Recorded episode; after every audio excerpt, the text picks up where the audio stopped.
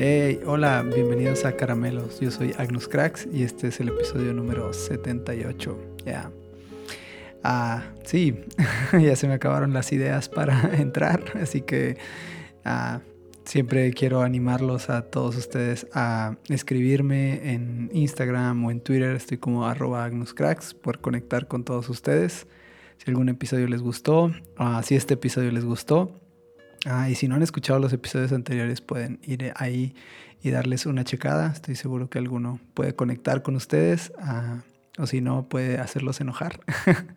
Cualquiera que sea el caso, escríbanme. Estaría muy agradecido y muy contento de poder conectar con todos ustedes. Además, pedirles de si pueden compartir el podcast, creo que también ayudaría a crecer la comunidad.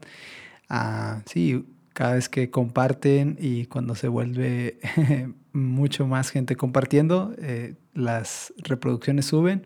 Y no es que me interesen las reproducciones, sino que es, es bueno saber que mucha más gente está escuchando, a lo cual estoy muy agradecido con todos los que escuchan uh, semana a semana.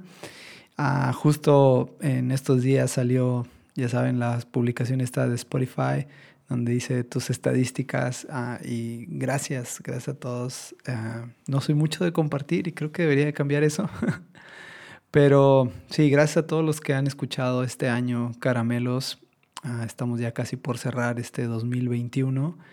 Y, y sí, hay, hay, buenos números por ahí. en varios países nuevos que no había llegado están escuchando. Y me disculpo con todos esos países porque de repente hablo muy mexicano y uso términos muy mexicanos. Pero si alguien no entiende algo, de nuevo puede escribirme y sí, ahí podemos resolverles todos el mexicanismo que tengo.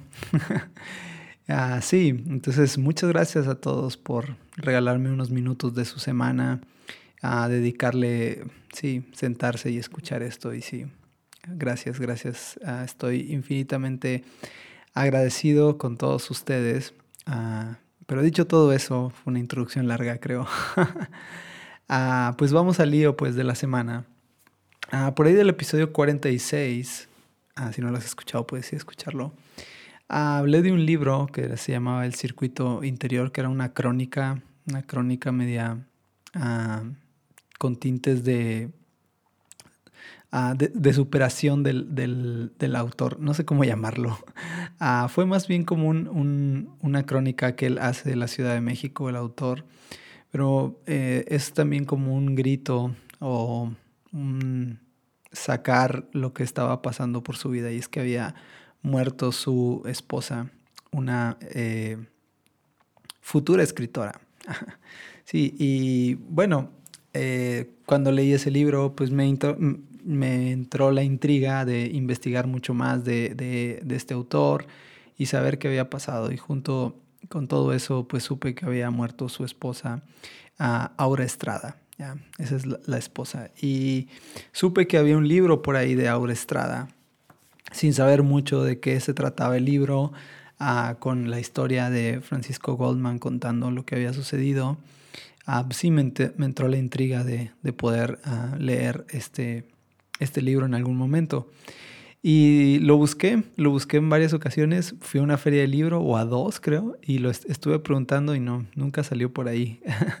y era porque creo que la editorial es muy pequeña o estaba apenas arrancando o está arrancando, no sé. Ah, y es que no, no era fácil encontrarlo hasta que sí, lo traté de buscar en, en internet y tampoco di con él. Hasta que después de un tiempo, cada vez que me acordaba, lo buscaba y lo encontré por ahí.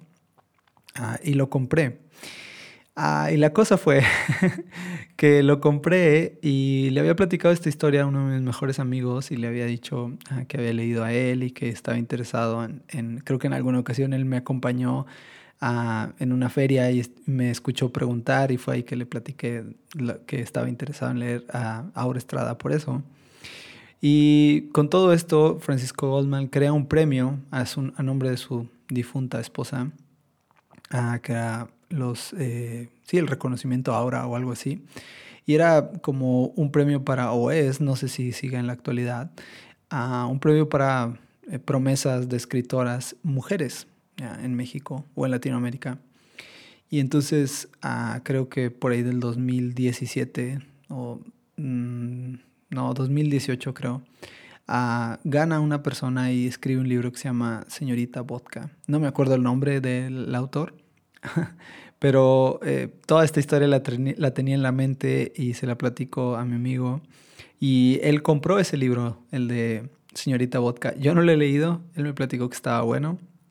Ah, espero después leerlo. Ah, y sí, eh, yo seguía buscando eh, el libro de Aura Estrada y el libro se llamaba Mis días en Shanghái. Se llama, perdón. Mis días en Shanghái. Lo estaba buscando y buscando hasta que, bueno, doy con él. Y justo me llega el libro y a los días a cumpleaños mi amigo. sí, entonces pensé que era un buen regalo para él. Ah, se lo regalé y, habíamos hecho algo en mi casa en esa ocasión. Ah, para festejarlo, creo. Un pastel o algo así, no recuerdo. Ah, le, entregué el libro y todo y lo olvidó. olvidó el libro ahí.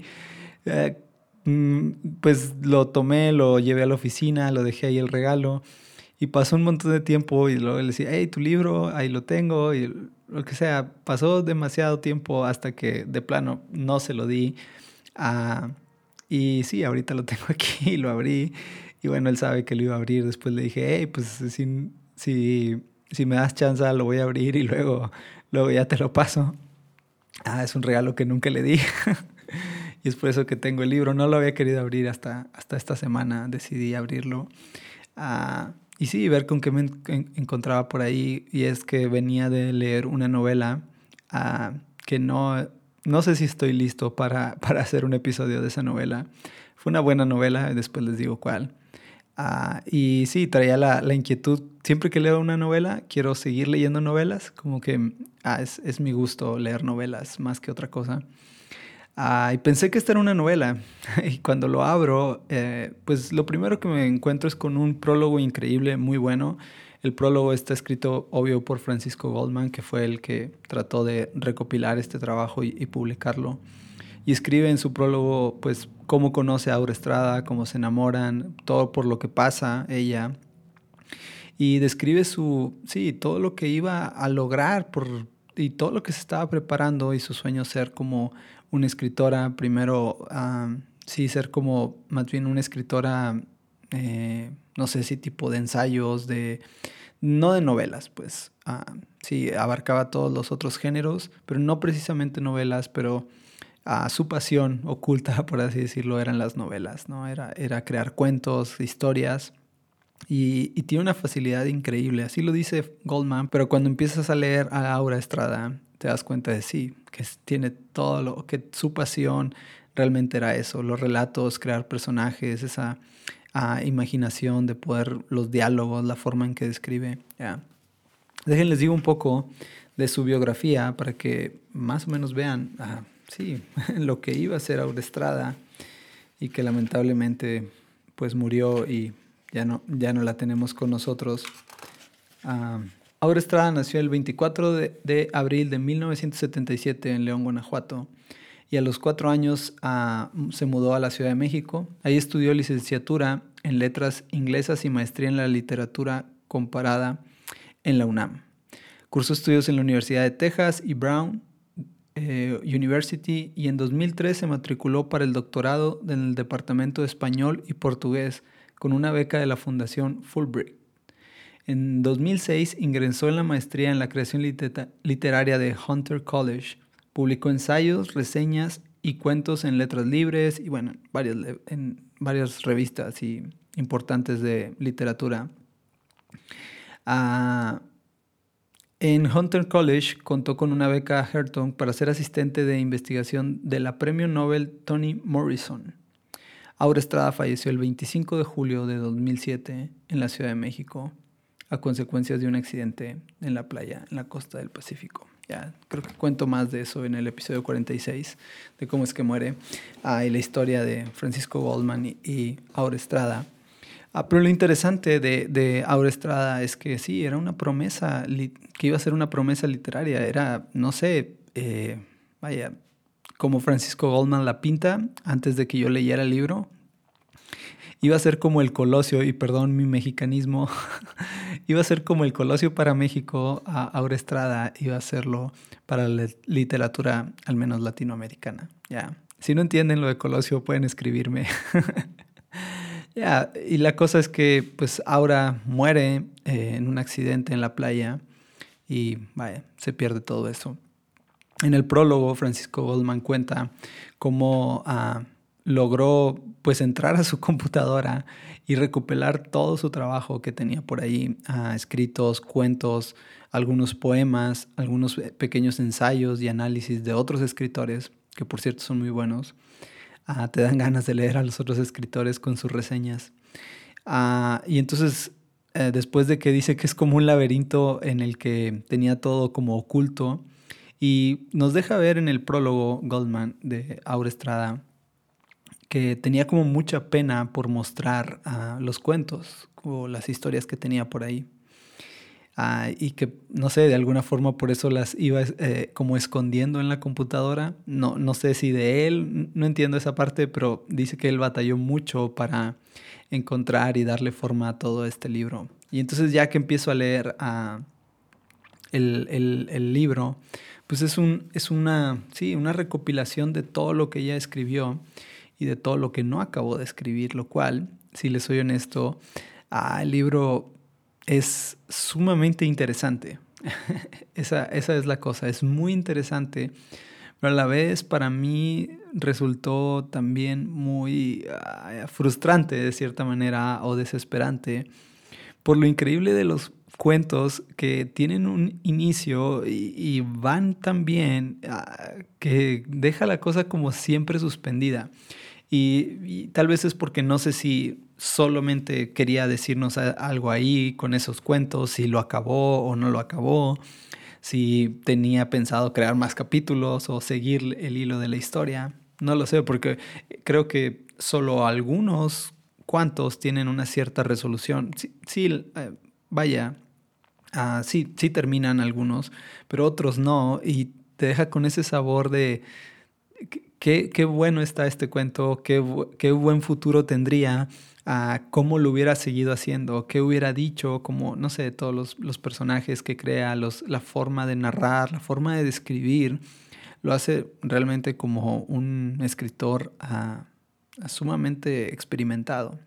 Ahora sus credenciales de estudios y lo que se estaba preparando ah, pues no son poca cosa, ¿no? Trabajar de asistente de un premio Nobel, estudiar en estas universidades, tener becas ah, y, estar además rodeada de mucha gente experta, Francisco Goldman el mismo, siendo su esposo, ah, pues seguro tenía sus estándares literarios muy altos y todo lo que deseaba y todo lo que quería, pues, eh, o lo que soñaba, realmente estaba muy por arriba de lo que podemos pensar. Y sí, leer este libro, encontrar a esos cuentos, esas historias, tiene un tono bien cómico de hacerlo.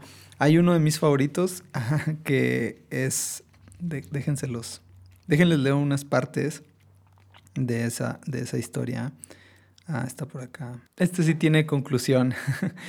ah, no es un cuento, realmente es como una anécdota no sé, ah, donde cuenta ah, o más bien eh, una persona que acaba de tener una entrevista y, escribe esta entrevista y la manda a una editorial y entonces la editorial le responde una carta diciéndole que acaban de eh, iniciar un nuevo proceso ah, de chequeo acerca de los datos que acaba de ella de decir, porque el país está entrando en unas fases de sistema democrático y para evitar una demanda ellos han creado un departamento que se llama FACT check-in.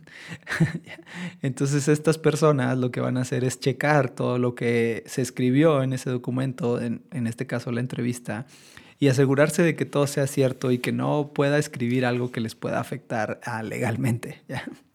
Obvio, todo es una fábula y es, gracioso en cómo lo hace, pero ah, de alguna forma suena irreverente, pero a la vez un poco real. Ah, Vean, les leo algunas. Ah, para esto, bueno, se supone que una de estos agentes va a contactar a la que acaba de escribir este, esta entrevista y le va a pedir que haga algunos ajustes, pequeños ajustes a su escrito, ah, con fines de que todo sea verídico realmente y que, sí, que no puedan, como les decía, entrar en un asunto legal. Inicia así la, carta de, del, del agente este. Dice, algunas aclaraciones necesarias. Dice, el atardecer de un cálido miércoles primaveral. ¿Puede usted aclarar cálido? Esto no es una figura retórica para detonar el ambiente de confianza y relajamiento entre usted y su entrevistada. Puede proporcionarnos los números exactos sobre las condiciones climáticas del día o una aproximación en su efecto. Segundo, dice, con el quebradizo East River al frente. Por favor, defina quebradizo. Tercero, en esta ocasión no se me olvidó traer la grabadora. ¿Puede corroborar, hay testigos de que su primera entrevista olvidó su grabadora? Cuarto, dime, la señora como insiste en hacerse llamar Dora Philister, asegura que la entrevista se llevó a cabo en tercera persona del singular formal, es decir, usted, por favor, cambie. ya, eh, así y se va llevando todos los datos absurdos y le pide que haga todo un cambio que sí, es un absurdo, pero al menos me causó mucha risa. Este tipo de, historias, de relatos, de cuentos están ahí y, no sé, es, es, increíble el trabajo de Aura Estrada, creo que hubiera sido una prometedora escritora. Ah, tiene un, cuento que está en, en un aeropuerto, no dicen que Ah, y es una persona que está esperando su regreso aparentemente y se topa con otra persona que dice que ah, están regalando tragos gratis en una sala porque se ha quedado mm, un vuelo que va rumbo a Hawái y que están regalando tragos y además muchas flores y que traen colgadas en el cuello. Ah, y, y, dentro de este relato, no sé, está escrito un pensamiento, yo diría un poema, en donde me atrajo y me enamoré de ese poema. Ah, déjense los leo, dice. No puedo recordar si voy o vengo. Lo he pensado y me da igual. Tal vez el regreso es solo otra forma de partir y partir otra forma del regreso. Ya. Se los dejo ahí a ustedes. Ah, espero les hable. ya. Ah, lo puedes regresar si no lo escuchaste bien. sí, ah, es un libro muy bueno. Creo que, pero no es un libro común, no es una novela, tiene muchos de estos cuentos pequeños y últimamente me ha dado mucho por, por o he terminado leyendo este tipo de libros en donde hay pequeños cuentos. Ah, creo que en el año llevo más de siete libros de ese tipo. no sé qué tengo con esos libros. En este caso no sabía que era así, pero ya, ahí está la cosa. Ah, pensar en todo esto, pensar en Aura Estrada, pensar en su ah, recopilación de libros, de cuentos, de historias ocultas que tenía guardadas por ahí, me hizo pensar en lo siguiente. Y sé que ya suena trillado esto, ah, pero justo hoy no, no, no, quería grabar. Esa es la cosa. Ah, sí, ha sido unas semanas ah, difíciles. ha sido un tiempo complicado por, eh, por N cuestión. Pero uh, sí, eh, hoy no quería grabar. simplemente pensé, no voy a grabar. Ah, pero justo estaba terminando el libro hace unas horas. Ah, y pensé en eso. Pensé en lo frustrante que, que fue para mí leer el libro y, y, darme cuenta que todo esto estaba solo guardado en la mente de Aura Estrada y en su computadora. Y que si el trabajo de su esposo no hubiera sido tratar de recopilar todo esto y mostrarlo al mundo, ah, sí, ahí, ahí hubiera quedado, se hubiera perdido, ah, nadie lo hubiera podido disfrutar. Ah, y aunque es poquito lo que podemos disfrutar de lo que ella prometió hacer, creo que sí, me dejó pensando en eso. Creo que a veces tenemos cosas que decir. Hoy tenía cosas que decir, no, no precisamente las que ahora estoy diciendo, Ah, pero sí, pensé en eso. Ah, creo que tengo que grabar, porque no sé, no sé si esto, lo que digo, ah, lo que he dicho en 77 episodios anteriores, ah, le haya servido a alguien. espero, espero que sí. Espero que si no te sirvió, al menos te molestó y entonces te hizo, de alguna forma te sirvió. Como siempre lo he dicho, termina funcionando en las dos vías. y sí, no quería grabar, es la cosa.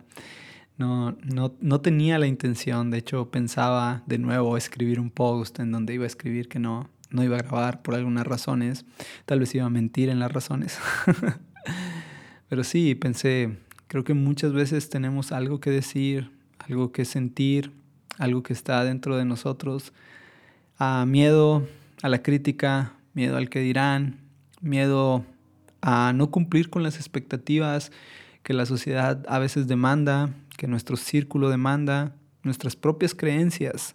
Pensamos que ah, van en contra de, de, lo que estamos sintiendo dentro de nosotros y lo reprimimos, lo guardamos, lo, lo vamos metiendo capa tras capa y va quedando escondido, así como esos archivos escondidos en la computadora.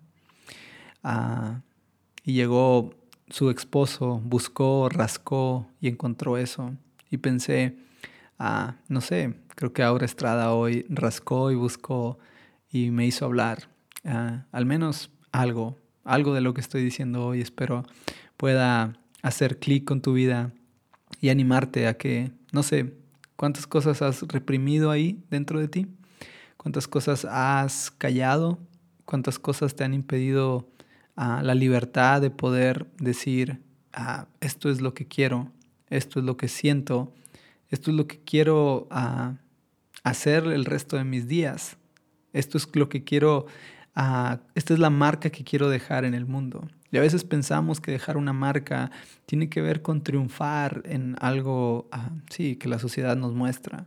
El mejor negocio, el mejor empleo, tener el, la, el mejor estudio, ser la, la persona uh, más poderosa o, o más influyente en el área que te desenvuelvas. Pero a veces no es eso, a veces hay simples ideas, simples pensamientos que están ahí, que los apagamos por ese miedo, porque a lo mejor no suenan tan ah, llamativos como el de otro, porque no cumplen las expectativas de otros y terminamos ahogándolos, ah, escondiéndolos en un laberinto interminable de capas. Ah, sí, pero mi intención hoy, además de seguir grabando, y no parar y cumplir al menos con mi meta de 100 episodios, uh, es poderte decir eso. Uh, ¿Cuántas cosas has escondido?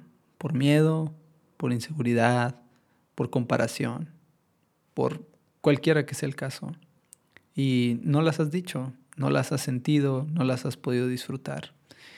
Mi interés hoy es, mi llamado es que busques ser libre, que saques eso lo saques desde eh, lo más profundo y tal vez va a doler, tal vez va a doler, tal vez mucha gente no lo va a entender, tal vez mm, la sociedad o alrededor tuyo, tu círculo, tu ecosistema ah, va a estar en contra completamente de eso, pero creo que esa es la manifestación más pura de que estamos viviendo en una libertad. Dios nos llamó a vivir en eso.